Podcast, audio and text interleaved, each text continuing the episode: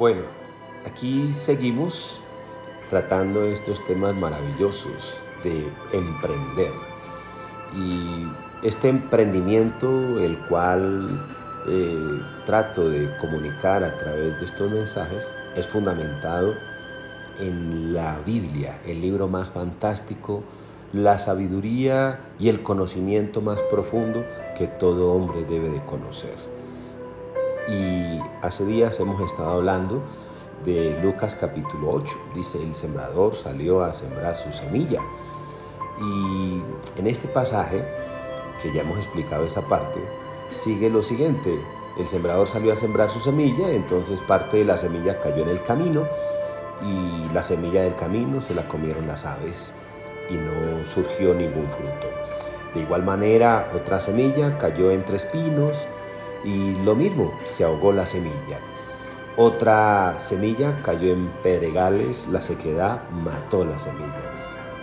Y otra parte de la semilla cayó en buena tierra y esa dio fruto al ciento por uno.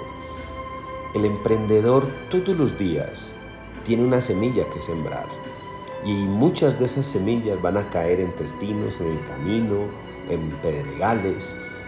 Muchas veces no vamos a ver el fruto que queremos ver pero hay que tener paciencia y poco a poco usted y yo veremos el fruto.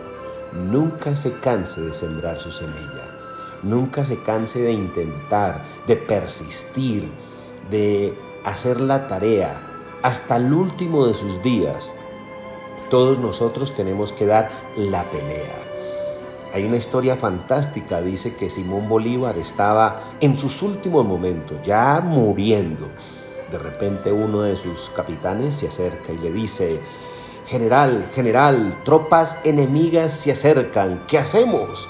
A lo cual Simón Bolívar se incorpora, saca fuerzas de donde no tiene en medio de, de esa muerte que ya lo llevaba y dice, hay que vencer. Y eso es lo que usted y yo tenemos que dar todos los días. La vida requiere y exige esfuerzo, sacrificio. Tú tienes una semilla y no importa que mucha de esa semilla termine entre los espinos, en el camino o en pedregales. Hay una buena tierra y esa semilla, tarde que temprano, dará el fruto, el buen fruto, al ciento por uno. Soy Guillermo Rodríguez. Chao.